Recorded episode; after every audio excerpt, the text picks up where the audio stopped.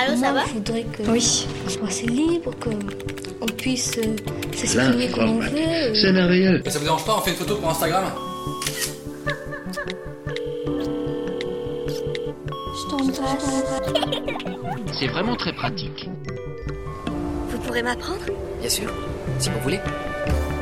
nos élèves vont être ou sont peut-être déjà des utilisateurs en puissance des réseaux sociaux. Et l'ambition de Twicté, c'était de développer euh, chez les élèves des bons réflexes, on va dire, de e-citoyenneté, de cybercourtoisie. Et euh, Twicté s'intégrait pleinement dans cet objectif d'éducation aux médias.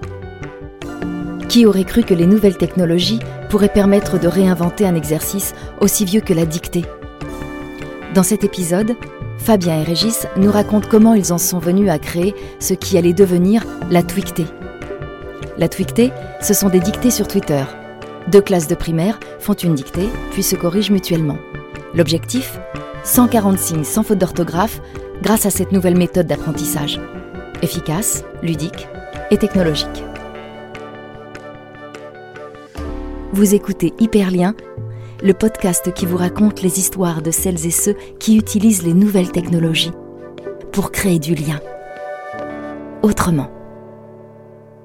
Je m'appelle Régis Forgione, je suis maître d'école, professeur des écoles et, cofondateur de la Twicté. Alors, je suis Fabien Aubard, je suis professeur des écoles et cofondateur de la Twicté. Alors, la petite histoire veut que Twicté est né quelque part euh, au-dessus de l'Atlantique, entre euh, Paris et Panama City.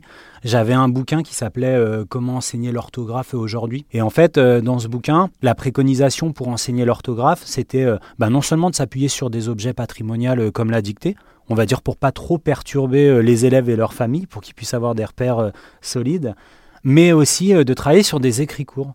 Et du coup, Twitter, qui était encore en 140 signes à l'époque, se prêtait parfaitement euh, à ça. Et à ma grande surprise, il n'y avait rien sur cette mise en réseau de classe dans laquelle euh, on aurait pu imaginer que ça n'était plus les enseignants, mais les élèves qui corrigeaient les erreurs d'autres élèves, où qu'ils soient dans le monde.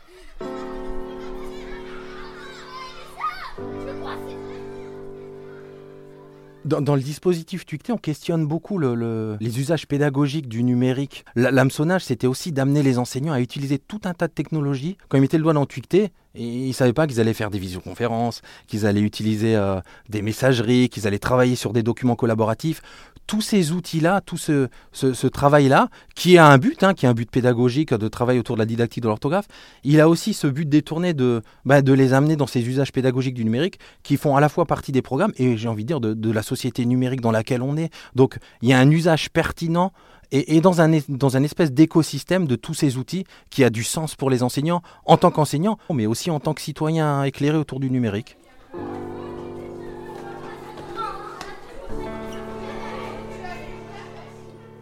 Alors si je devais expliquer euh, comment procéder dans, dans Twicté de façon très très simple, je suis un élève, euh, c'est lundi matin, je suis dans la classe de Virginie en CE1, et ben je m'installe euh, derrière mon pupitre et là je me retrouve avec mon instit qui me fait une dictée comme il en existe depuis euh, 150 ans, peut-être un peu plus courte que d'habitude, elle est en 140 signes. Donc je prends mon papier, mon crayon et puis religieusement je vais écouter la prof me dicter son texte. La terre est bleue comme une orange. Jamais une erreur. Les mots ne mentent pas. Cette étape, me prend une dizaine, une quinzaine de minutes. Je me relis, je relis mon texte, je regarde si j'ai des erreurs, je me corrige éventuellement. Et là, on se met en groupe et on va comparer nos textes de, de, Twicté. On va dire Ah oui, tiens, toi, tu as écrit ça comme ça, moi, je ne l'ai pas écrit comme ça. Euh, tu, pen- pourquoi tu penses que c'est comme ça? Moi, je pense que c'est comme si. Regarde la règle affichée au tableau, euh, regarde ce qu'on a dans notre cahier. Et là, on se corrige ensemble, on essaye de retrouver les, points forts de chacun pour rédiger un texte de groupe. C'est la dictée négociée. La terre est bleue comme une orange. Normalement, on a EST. EST. Ah, On a produit euh, un texte de groupe, on était à 3 ou 4, on s'est mis d'accord, on est sûr d'avoir le texte euh, qui comportera aucune erreur. Et là, bah, c'est écrit toujours sur du papier, on, on le rend à notre maîtresse. Et, euh, et, et la phase qui suit, bah, la maîtresse, justement, elle va piloter une phase de correction collective. Donc elle va reprendre euh, le texte et là, elle va interroger toute la classe sur la façon dont on a orthographié chacun des mots la dictée. Donc on va regarder ça à la loupe.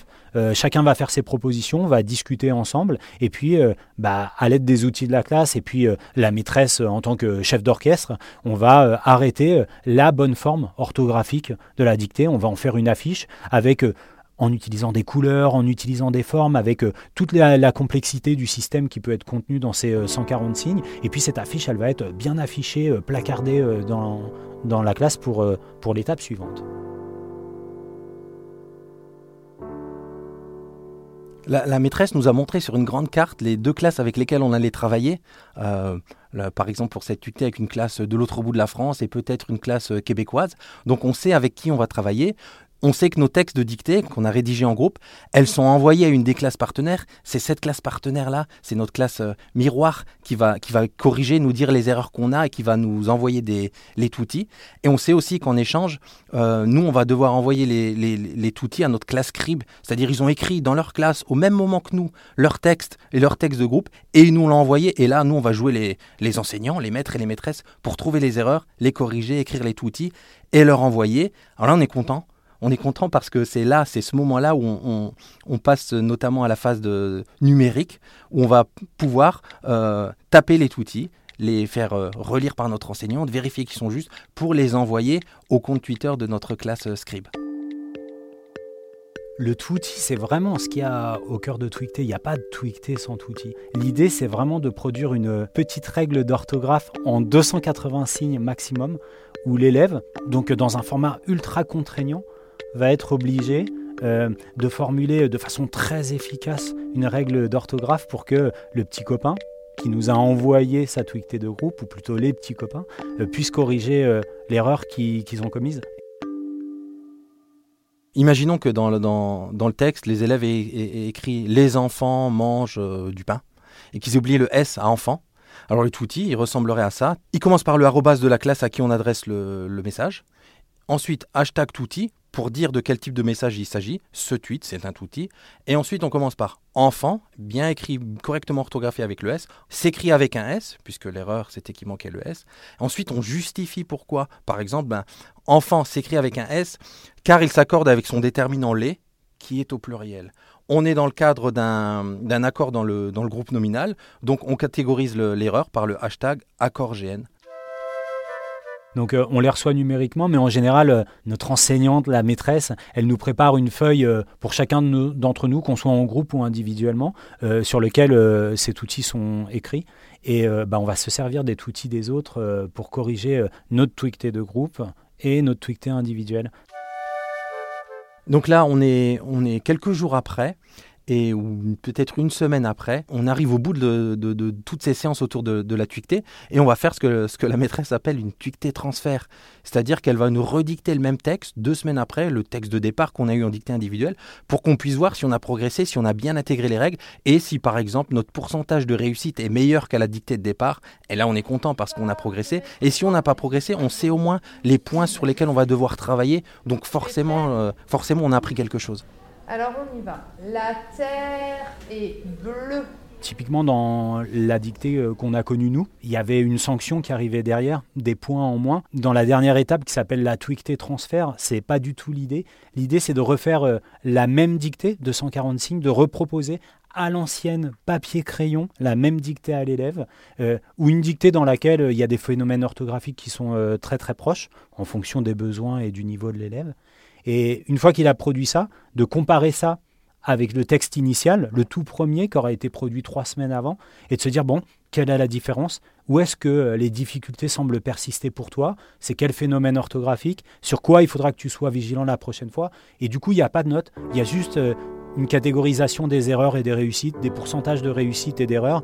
Et, euh, et, ça, c'est vraiment accompagner l'élève dans la conscientisation de ses performances orthographiques. On a fait récemment un, déplacement avec Régis euh, très très très très très très loin d'ici.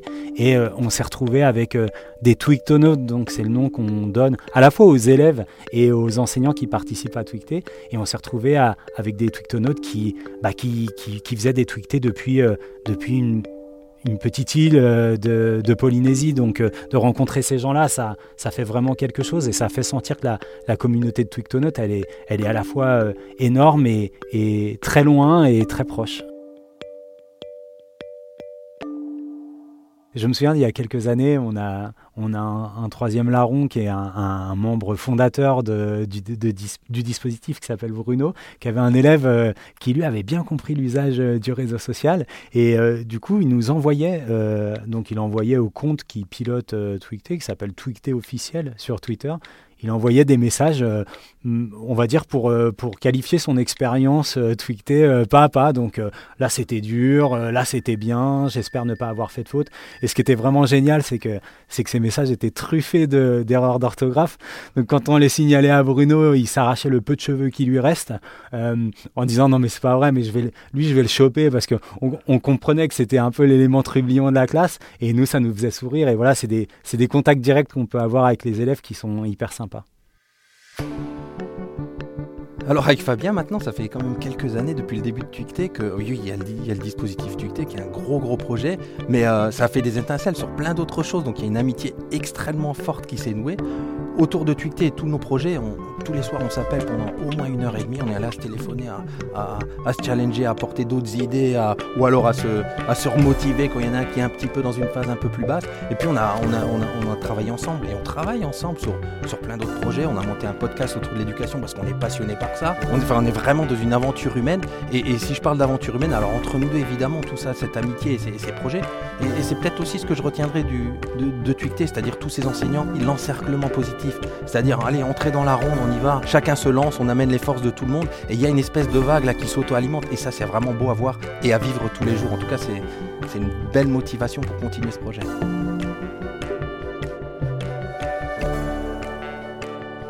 C'était Hyperlien, un podcast d'Orange.